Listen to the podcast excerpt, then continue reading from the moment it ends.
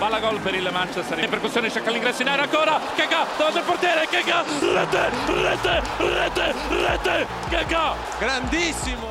Calabria, Paquetá gol, Lucas Tolentino, Paquetá, Paquetá, Paquetá, de prima! Sejam bem-vindos e bem-vindas milanistas ao nosso podcast Fala Diabo. Nesse episódio 23 falaremos sobre o assunto favorito de todos que acompanham o futebol, com a janela de transferências. Para analisar como foi o caute mercado do Milan, juntamos os especialistas da AC Milan Brasil. Comigo nessa mesa redonda digital, Gabriel Joaquim. Fala, Gabriel. Fala, Rodrigo. Fala, rapaziada, beleza? Vamos falar um pouco aqui da, do que foi esse mercado do Milan, cheio de altos e baixos, e fazer algumas considerações sobre as contratações e algumas saídas. Bruno Dante. Fala, galera, beleza? Vamos, nesse podcast, entender um pouquinho de cada uma das peripécias de Maldini e Massara. Vamos lá. E para fechar o time, Charlie Moreira. E aí, Rodrigo, tudo bem? Tudo bem, gente? Vamos debater um pouco sobre como foi esse mercado do Mila, quais os pós, os contras e o que, que nos aguarda no futuro aí.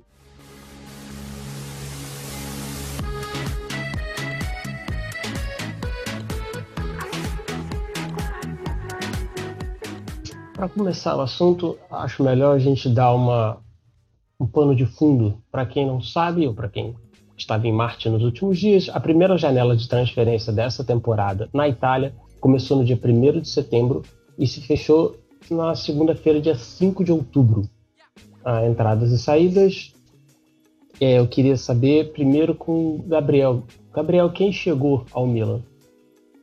Bom, Rodrigo, chegaram nove atletas é, contando alguns jogadores que foram comprados em definitivo, que estavam em alguma situação de empréstimo ao clube. Entre eles tem o Tonali, é, o Haug, que chegou no finzinho da janela, o Salemakers, que foi comprado no início da janela, o Kiaé também, mesma situação, o Rebite, o Tatarusanu, o Kalulu, o Dalô e o Brian Dias. Ao todo, nove reforços é, como eu citei antes, comprados em definitivos e alguns trazidos pelo Maldini Massara para agregar o elenco nessa nova temporada. Aqui eu vou começar a jogar a primeira batata quente no, no, no, colo do Bruno. Bruno, o Gabriel falou que são reforços. São todos reforços mesmo? Olha, é, eu acho que sim. São todos assim bons nomes que a gente estava é, até com carência em alguns setores. O, o, o Kiaer foi muito bem nos seis meses iniciais, então ele realmente se estabeleceu como um, como um titular do time, então não tinha como não, não adquiri-lo. O Tonali, que era, era um nome muito é, falado na Itália, como um grande atleta promissor, e o Milan, inclusive, venceu a concorrência da, da Inter, maior rival. Teve o Haug, que chegou, que foi um, um negócio de oportunidade, ele foi muito bem no, no jogo contra o Milan, e e, e o Milan já acompanhava ele de, desde junho. Então, para mim, são, são, são reforços de forma geral, sim. Charlie, concorda com o amigo? Concordo, concordo sim. Inclusive, acredito que, que o, o Maldini e o Massara eles foram bem pontuais nesse, nesse mercado de transferência, né? Se formos analisar friamente mesmo, acredito que para esse mercado ter, ter uma nota 9, 10, assim, faltou um zagueiro, talvez um jogador para disputar a posição mesmo na ponta direita ali, até mesmo um jogador de meio campo, né? Mas aí teria que contar com algumas eventuais saídas para que outros jogadores chegassem para essas posições. Mas acredito que o Milan fez um bom mercado, sim, principalmente por é, é, conseguir contratar um jogador que estava no foco de muitas grandes equipes, como é o caso do Tonali, né? Ele estava na mira da, da Inter há um bom tempo, mas aí eles, uh, os nossos rivais diminuíram a velocidade e o Mila foi e fechou essa, contra, essa baita contratação. Destaco também o Brahim Dias, né? Que um, chegou para um valor até simbólico, não, mas que o Mila nem chegou a pagar algo é, ao, ao Real Madrid pelo empréstimo dele de uma temporada. É, mas acredito que, que é um bom reforço e vai nos ajudar muito durante essa temporada. É, o, o Brahim não, não custou nada, tá? O empréstimo dele não foi oneroso, então é só salários mesmo. Isso, isso boa, que o, boa. Valeu, Bruno. Isso que o Charlie falou, assim, só para reforçar o lance do Tonali, é, a gente teve o Maldini atuando e o Massara junto também, como, como o Galliani, o Condor, né? Como todo mundo chamava ele pelo apelido, né? Em relação às transferências. Quando, quando a Inter vacilou um, pouquinho em relação ao Tonali, o negócio ficou um pouco, um pouco bloqueado, o Maldini foi lá e aproveitou essa oportunidade e entrou na frente e garantiu o, o jovem italiano. Com Haug também. É, ele teve um jogo bom contra o Milan, ele foi convocado e já de cara o Maldini não esperou nem o jogo terminar, já foi no vestiário do, do Bodo já falar com o Haug. Então, assim, como o Milan tinha pouco dinheiro, né? E se a gente for pegar depois os valores, a gente entra nos detalhes. Precisavam ser contratações muito certeiras do ponto de vista que fu funcionasse para o time, mas também que eles conseguissem aproveitar as oportunidades de negócio que aparecessem, né? E foi o que aconteceu. Nesse, nesse caso aí, o Maldini aprendeu muito bem com o Galliani, né? Pegando o, o gancho de quem saiu, quem chegou, Gabriel, você que é o homem da lista, você tá com a lista aí de quem saiu no Milan nessa janela de, de transferência? Simbora, a lista dos renegados. De, é, tivemos primeiramente a saída do Suso, que foi concretizada antes mesmo da temporada italiana acabar, já que o Sevilha conseguiu a vaga na Liga dos Campeões. E essa era uma das cláusulas que tornavam a compra dele obrigatória, caso acontecesse. É, tivemos o Paquetá, grande Paquetá, polêmica saída no finzinho da janela. Tivemos o André Silva, que esteve e ao mesmo tempo não esteve envolvido na, na negociação com o Rebite, mas apesar das duas diretorias, tanto a do Milan quanto a do Eintracht Frankfurt, é, comentarem que eram negócios paralelos, a gente sabe que os dois jogadores é, têm uma relação no, no custo que foi estabelecido. O Ricardo Rodrigues, o Pobega, o Pizzari, o Lakshout, que saiu praticamente no apagar das luzes do Cautio Mercato ontem. É, o Alilovic, que reincidiu seu contrato ontem, a eterna promessa.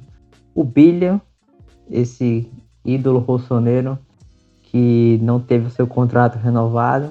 O Bonaventura também, mesma situação, não teve o contrato renovado o Pepe Reina, que foi cedido de graça a Lazio, e o Begovic, que ao final do empréstimo não foi comprado por questão de divergência salarial. A listinha dos renegados, Rodrigo. Dessa listinha, Gabriel, quem você vai sentir mais falta? Cara, acho que do Bonaventura, porque quando aconteceu a saída dele, esperava-se que o Milan fosse ao mercado para trazer um meia com as características que ele possuía, principalmente porque depois da parada para o lockdown na Itália, o, o Bonaventura voltou muito bem. É, se eu não me engano, ele teve cinco assistências e marcou um gol. E acho que esses números atrelados à história que ele tinha dentro do Milan a, a, a partir da sua chegada na temporada 2014-15 fizeram com que grande parte da torcida pedisse para que ele acabasse renovando, o que, na minha opinião, infelizmente não aconteceu. É, bola para frente, hoje ele está na Fiorentina e tenho certeza que a torcida do Milan será eternamente grata a ele. O resto, a saudade fica, mas é muito pouquinho. De alguns. Aquela imagem do Bonaventura sozinho no San Siro depois do último jogo é de cortar o coração, né, cara? Que pena que ele não ficou, né? Porque parece que ele queria renovar por dois anos, o Milan queria somente um, e aí acabaram não se entendendo. Mas quem viu aquela imagem dele sozinho, ajoelhado depois do jogo, se despedindo do San Siro, é, não tem como não se emocionar. Charlie, Charlie, de quem você vai sentir mais falta nessa lista? Ah, acompanho os comentários do Gabriel aí. Acredito que o Bonaventura ele marcou toda uma geração, sabe? Que pegou essa época de vacas magras, o Mil, desde 2013, 2014. É, essa, esse período de, de declínio do, do Diabo. É, ele marcou toda uma geração, sabe, cara? E eu tava torcendo para que ele ficasse. Embora é, é, eu, eu, eu, tinha em mente que, que as chances eram bem, bem, bem rasas disso acontecer. É, mas ele foi muito importante durante esses últimos anos. É, acredito que hoje ele não fará tanta falta, até porque o Mila é, trouxe o Brian Dias, trouxe o Tonali, é, jogadores que saudáveis podem render muito ao Mila. E também tem essa questão de que o Bonaventura nos últimos anos ele sofreu muito com lesões, né? Ele perdeu muitas partidas por lesões graves. É, então acredito que isso até, me, até influenciou nessa, nessa questão da renovação do contrato dele. Ele, para mim, seria o, o, jogador que eu faria um, esforcinho a mais para mantê-lo no elenco. É, Bruno, você se imagina como o Pioli, sem cabelo, lógico. É, você olha para o seu time de 2019 2020, você olha agora para o seu time de 2021. Tá? Faltou alguma coisa? Eles completaram bem a sua equipe ou você olha, hum, ainda tem uma deficiência nessa posição? Olha, uh, a gente tem um grupo de WhatsApp dos sócios torcedores e a gente fica discutindo quais são as opções de mercado, quais são as posições que o Milan precisa se reforçar, e a gente acaba encontrando algumas congruências, né? Então, assim, se pra gente que é torcedor é muito claro quais são as necessidades de reforço do time, imagina pra diretoria, né? Então, assim, recapitulando, o Milan precisava se reforçar na zaga, no meio campo, na lateral esquerda com, com o vice Theo Hernandes, no ataque, de repente, com o vice Ibra, e eu diria também na ponta direita titular, já que o Castilheiro não é assim nenhuma Ferrari, e ele tem caído um pouco de rendimento e talvez seria bom ter alguém nessa posição. Então, assim, uh, na zaga, o Milan só conseguiu desbloquear esse negócio depois que classificou para a Europa League e depois que vendeu o Paquetá. Então, a diretoria teve, sei lá, quatro ou cinco dias para efetivamente ir atrás de um negócio. Claro que você pode é, conversando com os agentes antes, fazendo as sondagens, mas o Milan só foi desbloqueado faltando cinco dias para o final do, do mercado. Então, eles tentaram. É, o Kabak não aconteceu, não chegou a um acordo com o Schalke 04. Eles tentaram Simacan, também não conseguiu acordo com o clube. Uh, eles tentaram o Rudiger, mas o Chelsea estava pedindo uh, uma grana pelo empréstimo e o Milan também queria que o Chelsea pagasse parte do salário do Rudiger, então não rolou. Uh, e o Milan também tentou o zagueiro japonês Tomiyasu do, do Bolonha e não conseguiu negócio. O Bolonha fez jogo duro. Então a gente pode dizer que né, na zaga, sim, a diretoria falhou. No meio-campo, para suprir as saídas de Billy e Bonaventura, chegaram Brian Dias e Tonali, inclusive o Tonali vencendo né, a concorrência dos outros, dos outros adversários, a Inter, por exemplo. Uh, talvez, se tivesse conseguido vender o Krunic, eles trariam o Bakayoko, e aí seria perfeito, mas infelizmente não conseguiram vender o Krunic, ele permanece na equipe. Na lateral esquerda, um Vistel Hernandes, eles né, emprestaram Laxalt e trouxeram o Diogo Dalot como lateral direito, mas que também pode jogar na, na esquerda. E assim, eu não sei se isso é o ideal, mas é isso que temos agora, quatro laterais direito e Calabria e o Diogo Dalot de repente podem jogar na esquerda também. Uh, no ataque com o vice Ibra, não houve nenhuma grande movimentação nesse sentido talvez por não ser a principal necessidade do, necessidade do time, porque o Ribit pode jogar nessa posição eventualmente, como já fez, ou de repente o Rafael Leão também pode jogar nessa posição. Uh, então o time não, não foi atrás de um vice Ibra. E na ponta direita titular, eles, eles nesses, nesses dias aí já tem se falado de uma de uma possível vinda do, do Tovan, do, da, que joga na França. E ele tá com, com com um contrato para vencer. Então, fala-se que o Milan pode tentar assinar um pré-contrato com ele em janeiro para ele chegar sem custos é, no próximo, na próxima temporada. Uh, então, foi parcialmente supridas as necessidades do time. Eu acho que dentro do que precisava, as principais foram cumpridas, mas talvez faltou é, esses pontos aí. Gabriel, você agora tomando o lugar do Pioli, você concorda com as deficiências que o Bruno indicou? Pô, eu pensei que o Bruno ia mandar todo mundo embora e ia dizer para contratar um time novo. Não, eu, eu, eu, concordo, eu concordo. Eu acho que é, o mercado do Milan, da forma que ele foi mapeado, é, ele dava indício de que nós íamos suprir todas as necessidades. Acho que por isso que no fim ficou esse gostinho de quero mais ou que faltou de fato alguma coisa. E realmente faltou porque se, a partir do momento que você tem ao seu nome, tem um, ao clube ligado rumores como o do Chiesa, é, o próprio Tovan, nomes de qualidade e que viriam para funções onde o Milan hoje encontra-se com atletas de um rendimento baixo, como, como é o caso do Castilheiro, é, o Krunis também, uma peça que seria facilmente descartada se chegasse uma oferta decente.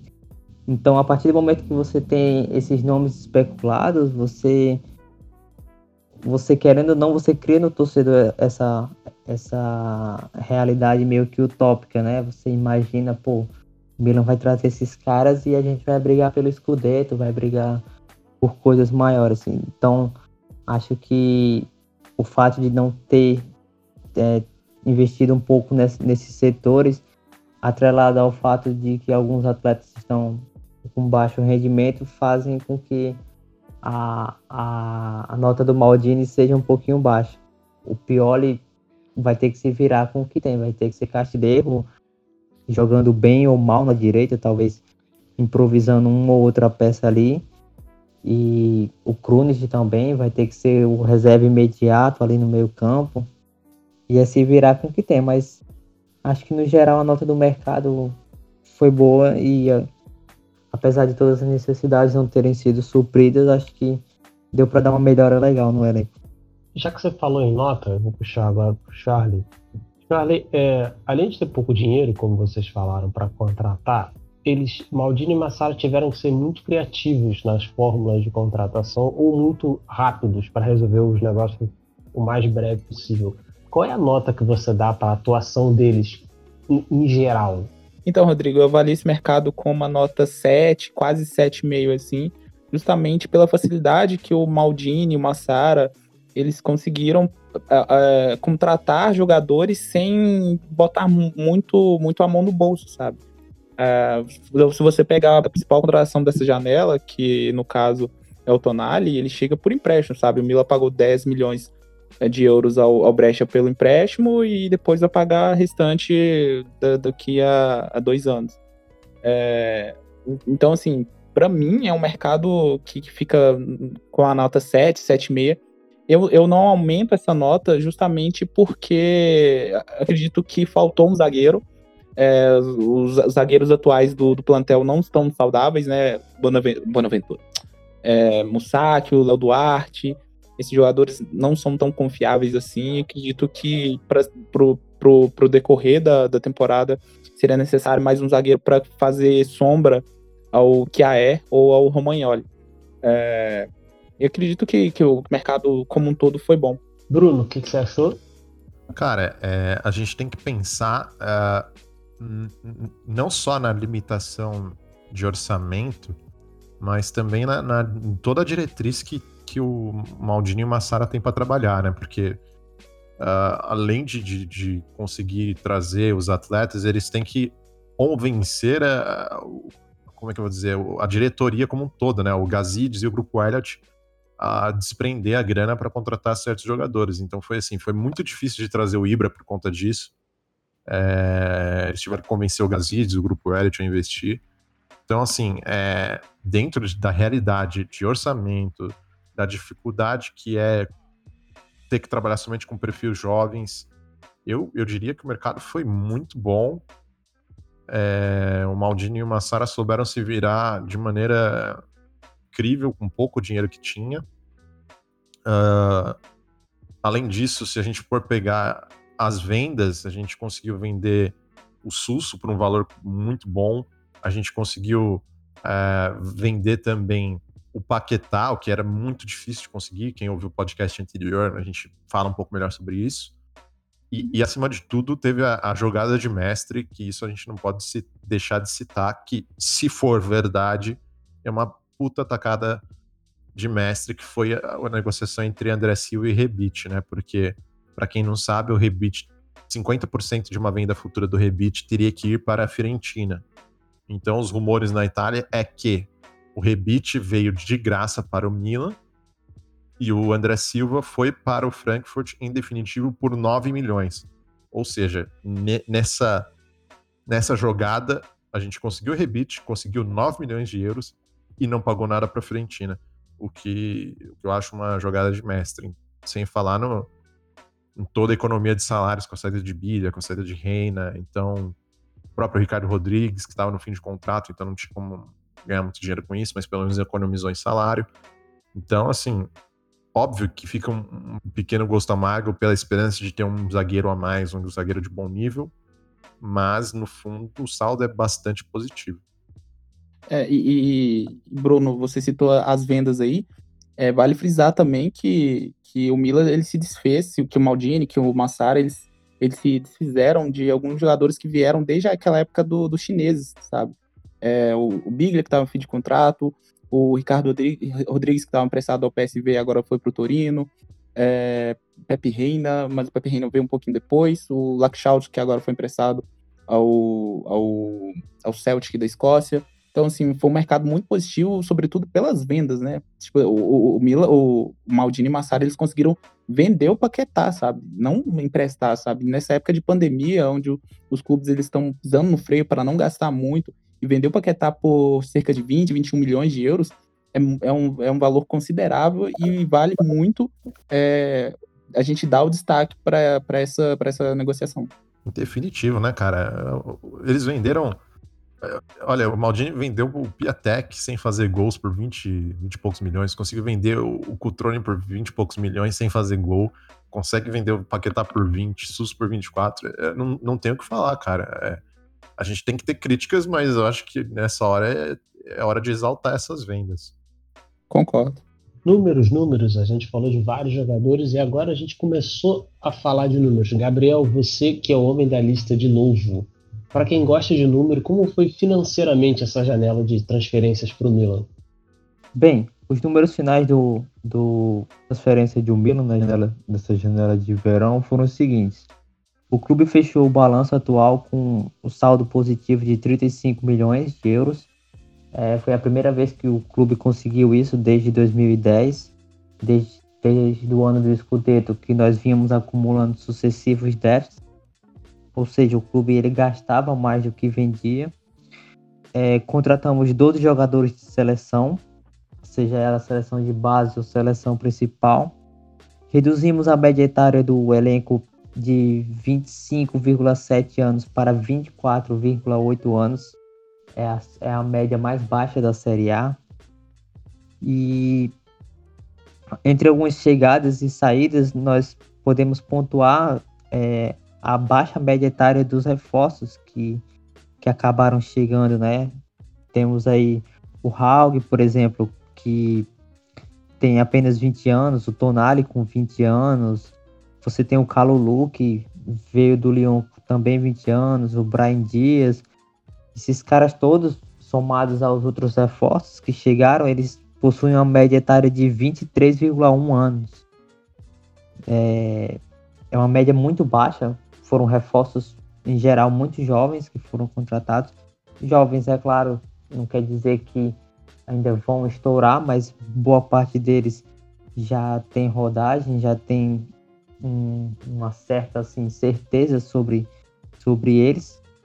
E nas saídas nós somamos cerca de 58 milhões de euros e uma média etária de 25,8 entre os jogadores que deixaram o clube ou seja, uma média de atletas é, com a idade considerável. Podemos pontuar entre alguns dos nomes o, Be o Begovic, por exemplo, que, que tem 34 anos, 33 anos, perdão. Nós temos também o, o Suso, que tem 26, é, o Ricardo Rodrigues, 28, o Pilha, 34, o Reina, 38, o Anaventura, 31. Ou seja, o Maldini ele fez esse processo todo de rejuvenescimento é, de maneira perfeita, porque além de trazer reforços jovens promessas com bastante potencial, ele se livrou de alguns jogadores mais veteranos que tinham salário inchado. E esse salário, digamos assim, inflacionado, ele fazia com que o clube tivesse perdas significativas no, na, nas, suas, nas suas contas, porque esses atletas tinham tempo de contar, contrato curto, um salário alto e um valor de mercado muito baixo. Então, ou o Milan, no fim das contas, ele conseguia reincidir amigavelmente esses contratos ou vendia esses atletas por merreca. E o Maldini conseguiu, em algumas manobras, realizar vendas pontuais que é, acabaram rendendo um, um, um, valor, um certo valor que pudesse cobrir essas saídas desses atletas mais veteranos e com baixo estimativa de mercado. É, e, e não só isso, né? Mas assim, não é só rejuvenescer o time e ter um monte de jogador jovem lá e acabou. Né? E essa era a briga do Maldini com, com o Gazidis, né? Era trazer vencedores experientes para trazer é, uma bagagem, uma experiência para o time. Então a gente tem dois pilares hoje no time, que é o Kiaer e o Ibrahimovic, né? O Ibrahimovic com 39 anos recém-completados e o Kiaer com 31. Porque um, o próprio Maldini deu uma entrevista em dezembro do ano passado falando sobre é, o fato de um time que não tem nenhum atleta experiente ser campeão. Ele nunca viu nenhum time sem, sem atletas experientes serem campeões. Então ele acreditava nessa mescla. Então é, é feita de uma maneira inteligente, né? Então Claro, o objetivo do Gazidis, do grupo Elite, é ter um, um, grupo jovem? Sim. Mas não adianta você formar um time só com jogadores sub-23. E, e, Bruno, já que vocês falaram sobre esse, esse rejuve, rejuvenescimento do Mila, é, gostaria de trazer para o debate aqui a questão do, do Colombo, sabe? Porque ele vai ser o vice-Ibra, né? O substituto do, do Ibra. É, nesse tempo que o Ibra ficou de fora por causa de, de por, por ter sido infectado com, com o coronavírus. Ele foi titular em algumas partidas, é, marcou, marcou o primeiro gol na, na estreia dele em San Siro, mas foi muito abaixo do rendimento nas partidas seguintes. Depois o Pioli testou o Daniel Maldini também, que teve um, uma oscilação, não foi tão, tão bem assim nas partidas. E eu gostaria de saber de vocês, o que, que vocês acham dessa, dessa questão aí, né? Já meio que tomando o lugar aqui do, do host, que é o, que é o Rodrigo. Mas o que, vocês acham? Porque assim, eu, eu fico meio em dúvida, porque a, a, Itália, ela tem essa questão, o Pioli já até falou sobre isso, que a Itália, a Itália o povo italiano, eles não têm é, é, muita paciência assim com esse pessoal que vem da base, sabe? Com, essas, com esses pratas da casa. E nós vemos isso é, principalmente na, na, na, Inter, sabe? Tem um Penamonte, tem o, o Espósito, eles é, fazem os golzinhos aqui, mas logo, logo, logo são descartados. No Mila teve o Cutrone, que foi vendido há alguns anos. Então, queria saber de vocês o que, vocês acham disso. É, vou responder porque a minha resposta vai ser rápida. Eu acho que o Maldini deu um, um drible muito feio na gente, porque ele falou que ia mudar, que o Milan não ia a, aceitar só essa linha verde, né, que se chama, contratação de jovens jogadores, não sei o quê, mas experiente mesmo ele só manteve o Ibra e o Kier. Eu adoro o Kier, para mim o Kier foi a melhor contratação dessa janela, indubitavelmente, porque ele lidera, seja com Gábia, seja com Romagnoli, mas foi só isso. Aliás, eu queria é, rapidinho dividir aqui um pensamento que eu tive, que, que me foi passado pela Lutia Pirola. Quando você tiver em dificuldade, qualquer problema aleatório na sua vida, você pensa no Simon Kjaer, que vai te dar força para você continuar. Imagina, você tem que fazer parceria, a sua parceira de, de, de zaga é o Léo Duarte. Simon Kjaer seu problema está resolvido. É, ele deu, ele deu uma pequena engambelada aí nesse lance, lance de mescla, mas pelo menos não. os pilares a gente tem, tem os dois ali. Bruno, Bruno, ele não deu engambelada, ele enrolou todo mundo. Ele falou que ia trazer campeões, não sei o quê. Ele trouxe, ele manteve os dois que já estavam no time. A, a, a, política do, do Gazidis, a, polícia, a política do, do, da Elliot e tal, foi mantida do jeito que estava. O que eu acho perfeito. O Sanu também. É, é, então, mas assim, tipo. Eu acho que só o fato de ter conseguido manter o Ibra e o Kiaer já representa um, um confronto. Para mim, para fechar, o ideal seria ter um, um, cara mais experiente no meio. Aí eu acho que ia estar tá perfeito, sabe? Você ia ter um experiente na zaga, um experiente no meio, um experiente no ataque. Aí fechava. Porque não tem como. Como. A estratégia é jogadores jovens porque custam menos, né? É oportunidade de você ter crescimento é, dos jogadores é, se tornarem grandes jogadores no Milan. O time não pode trazer grandes jogadores consagrados porque não tem dinheiro. Então eu acho que Se ele tivesse trazido um meio-campo experiente, eu ia estar tá felicíssimo. E só completando o que você falou, Bruno, é, depois da parada para o lockdown na Itália, quase todos os jogadores do Milan, com exceção acho que três reservas e o Paquetá, mas tirando eles, quase todos os jogadores praticamente dobraram ou triplicaram seus valores de mercado. O Theo Hernandes mais do que dobrou, o Donnarumma parece que dobrou também. Saiu de 30 para 60 milhões, o Theo saiu de 25 para 50, ou foi 20 para 40. Então, assim, você tem jovens jogadores que, atrelados ao bom desempenho do time, estão vendo seus valores de mercado disparar, coisa que você não veria, por exemplo, o Bonaventura, por mais que ele tivesse comendo a bola, você não ia ver o valor dele sair de 5 milhões para 30 milhões. Ia ficar 5, 10, naquela faixa ali. Por causa da questão da idade também. Sim, é, voltando à pergunta do Charlie, é, eu acho que o Milan, diferente dos outros clubes, ele tem mais paciência, principalmente agora, porque as coisas estão bem. Então a gente vai ter mais tempo para desenvolver quem veio, por exemplo, o Donnarumma fora, mas o Gabia, por exemplo, teve o tempo suficiente para crescer. O Calabria agora deu uma crescida muito boa. É, então eu acho que o Milan tem, sempre, historicamente, tem um pouco mais de paciência do que a, a, a Juventus, que tem por todo jogador jovem que nasce na Itália é contratado da Juventus. E a Inter é, é, a Inter. Eu acho que é histórico dela trazer jogadores já experientes ou já de outros países sem ser muito da Itália. É, na Juventus, o, jovem, para ele ter destaque, destaque mesmo lá, ele tem que ser muito bom, cara. O Moise Kim foi, foi vendido pro, pro, pro Everton e ele tava ele, ele, vinha de bons jogos, sabe? Há alguns anos. O Rugani esquentou, esquentou, esquentou o banco e agora acabou negociado. Entre outros, outros, outros exemplos. Mas eu, eu concordo com, com o Rodrigo que o Mila tem um pouco mais de paciência com, com, com jovens é, se comparado com os grandes rivais, né? Que é a, que é a Inter e a, e a Juventus. Beleza, agora você pode sair da minha cadeira de apresentador, porque eu tenho a pergunta para completar. Vocês, em geral, aí vocês se matem para saber quem vai responder primeiro, por ordem alfabética seria interessante. É, vocês acham que a janela de transferências de janeiro, que vai ser de 4 de janeiro a 1 de fevereiro, será novamente salvadora, lembrando que na temporada passada foi quando vieram Ibrahimovic e o Simon Kjaer. Bom, é, é, difícil dizer porque a gente nem sabe o quão ruim vai estar as coisas em dezembro, né? Eu espero que não. Mas na temporada passada a gente via de um 5 a 0 para Atalanta e foi isso que foi esse 5 a 0 que o Boban e o Maldini usaram como convencimento ao grupo Elite para trazer o Ibra e o Kjaer.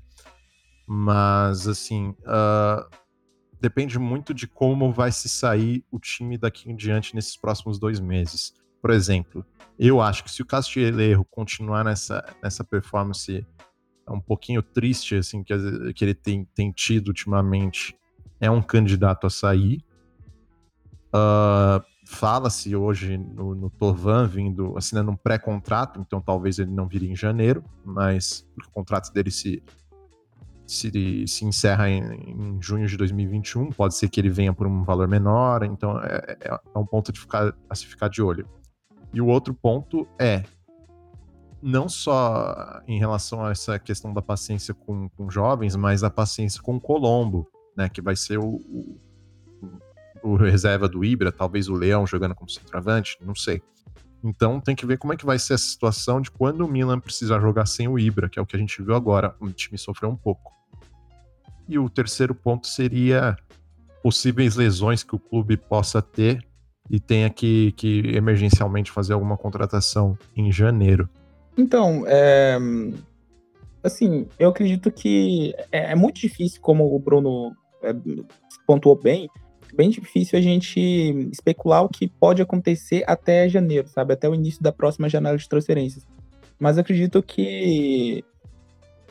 Eu, eu, eu aposto que pelo menos um zagueiro deve, deve, deve sair na, na janela de, de janeiro. Porque você tem o Musaki, você tem o Léo Duarte, a, lá, dentro, lá dentro do Gabi, e dos dois titulares, que é o Romagnoli e o, e o Kiaer. Com todos esses disponíveis, algum vai ficar totalmente descartado. E eu acredito que seja o Léo Duarte. Vocês realmente estão tranquilos tendo o Kiaer, o Gábia, o Léo Duarte e o Musaco na, saga, na zaga de vocês para conquistar a vaga na Champions League? Tu não precisa de não. pelo menos mais dois zagueiros? Não. Eu acho que nenhum torcedor tá realmente tranquilo, tranquilo, tranquilo com os zagueiros que nós temos à disposição hoje. É claro que os titulares são o Romagnoli e o Kiaé, mas é, seria muito importante se trouxesse mais um, um zagueiro para fazer sombra a eles, né? Eu acho que em janeiro eles vão atrás dos zagueiros sem falta. Mas aí depende também da saída do, de um zagueiro, né? Porque se contar com seis zagueiros no elenco sem um sair, é, é, acho que é bem complicado. Eu acho que se o Léo Duarte se machucar agora, depois que ele voltar do, do Covid, eu acho que é o fim da linha para ele. Eu não vejo o Léo Duarte permanecendo no Milan. Para mim, ou Léo Duarte ou o Musacchio sai em janeiro. Boa, tá vendo? Já acendi duas luzes de alerta na cabeça de vocês. Talvez já tenha baixado a nota do Charlie pro Maldini e pro Massara. Olha, eu mantenho, eu mantenho 7, mantenho 7. Já caiu, você falou 7,5. Tamo indo. É, tá, eu, eu tava entre 7 e 7,5, né? Eu vou manter no 7 mesmo. É só isso, porque assim, eu também achei muito. Eu achei positivo o trabalho deles, dando o apresentador dando sua opinião nos minutos finais do, do programa. Eu achei positivo o trabalho dos dois, achei muito criativo, só que realmente faltaram. Eles se anteciparam a problemas que terão. O Castilheiro, eu acredito que não vai melhorar mais do que ele já mostrou. Então a chegada do Hall talvez ajude. O Salamakers está melhorando bem, isso não tem como negar. Quem vê os dois primeiros jogos dele e agora vê como ele está bem, principalmente do lado direito, se o Pioli não inventar aí do lado esquerdo, eu acho que eles se anteciparam a esse problema, mas eles deixaram escapar problemas que, que é os, são os mais óbvios. Você, um, você não confia no, no Colombo, que pode ser muito bom, mas como pode ser um Cutrone também, para ser um vice-ibra. Não dá. E outro, você não confia no Léo Duarte ou no Musaco para ficarem saudáveis a temporada inteira, principalmente o Léo Duarte. Mas, Rodrigo, só, só uma ponderação em relação a esse último comentário que você fez. Porque o quão, é, o quão de influência tem o Pioli nessa, nessa escolha de manter o Colombo como vice-ibra? Porque ele deu uma declaração recentemente é, justamente criticando o fato de que o pessoal da Itália não, não aposta muito em jovens, sabe? Tanto, e tanto é que ele, ele afirmou que o Colombo vai ser o substituto do, do Ibra e tal, tá apostando nele. Então, assim, eu acho que é, isso também passa pela confiança do treinador no, no, no, seu comandado, sabe? E se o, se o Maldini bater de frente com um técnico assim, o Maldini e o Massara, é, não sei, poderia gerar algum conflito e isso respingaria no elenco, não sei. Sim, mas ele falou isso porque ele acha ou ele falou isso porque falaram, olha, não deu.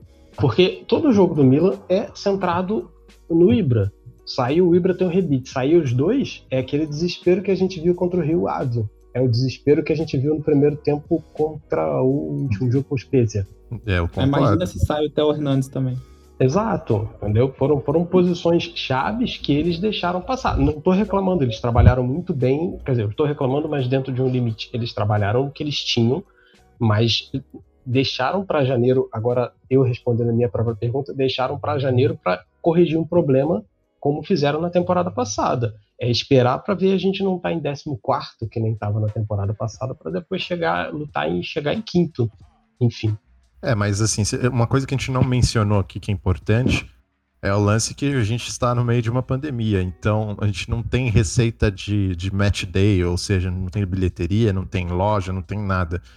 Então, eles foram bem responsáveis no, na maneira como gastar o dinheiro num, numa realidade bem complexa e complicada. Então, é, o saldo para mim é positivo, por, apesar dessas lacunas aí. Só Sim. pegando carona. Pode falar. Não, eu ia falar assim, seis e meio, tá ótimo. Sim, só pegando carona com esse desse comentário do Rodrigo e serve até para reforçar eu lembro que eu vi um tempo atrás, não, não tenho detalhes dos números, mas o Milan ele só perde para Chelsea nos últimos 10 anos da, das equipes que mais gastaram na janela de inverno, no, no mercado de janeiro. E a janela de inverno, para muitos dirigentes, é aquela dos reparos que você faz à medida que seu time vai evoluindo. Se seu time está muito mal, você precisa reforçar bem. Se seu time está mais ou menos, você vai lá e pega uma peça pontual. Ou se seu time está bem, você só mantém. Então eu acho que isso, isso diz muito sobre a nossa realidade nos últimos anos. Esse Milan muito agressivo no mercado de inverno é consequência de um planejamento errado que foi feito na, no mercado anterior. E aí eu concordo com o Rodrigo quando ele fala que, que deixou para janeiro um problema que poderia, deveria, na verdade, ter sido resolvido agora, que é a questão do, do zagueiro. E você olhando assim os rumores que cercavam o Milan e, e, juntando com as próprias declarações de dirigentes, você vê que o Milan ele mirou em todo mundo, mas no fim das contas ele não mirou em ninguém, porque ele não foi de fato firme numa negociação.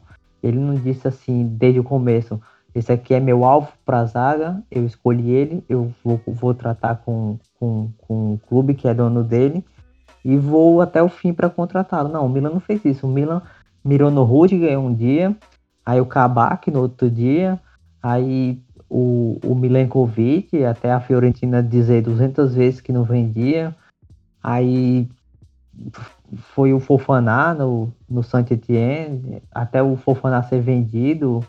Então, assim, acho que nesse quesito, o Maldini e o Massara, eles pecaram muito. Acho que eles espalharam muito o foco do Milan e no fim das contas acabou que cada jogador foi tomando seu rumo e o Milan ficou sem ninguém. É um bom ponto aí. A gente só não pode esquecer que eles tiveram, sei lá, quatro dias para isso. Cinco dias. Bom, a gente podia aqui ficar falando sobre o Milan, e eu gostaria de ficar falando sobre o Milan e sobre o mercado do Milan até amanhã, mas a gente tem que encerrar esse episódio. Eu queria agradecer a vocês pela discussão em alto nível. Dessa vez, pela primeira vez, eu acho que em 23 episódios não tivemos um palavrão. É, muito obrigado. O, o, editor agradece, né, Bruno? Não precisa botar nenhum barulhinho. É, então, na real, eu acho que eu falei um palavrão sim, mas tudo bem, é, segue o, o baile. Falou, Bruno então, foda-se. Obrigado a vocês. obrigado, obrigado a vocês por terem escutado até agora. Ah, sigam a, a, a Brasil nas redes sociais. Ah, não precisa mais falar principalmente no Instagram, mas continue seguindo no Instagram, porque a gente já tem aquele olho para cima que o Gabriel tanto queria durante 20 anos da vida dele. Lembrar de novo a vocês a sabedoria da Lutia Pirola. Você está no engarrafamento, o engarrafamento não está andando, Simon Kiaer. Obrigado a todos, um abraço e até o próximo Fala Diabo.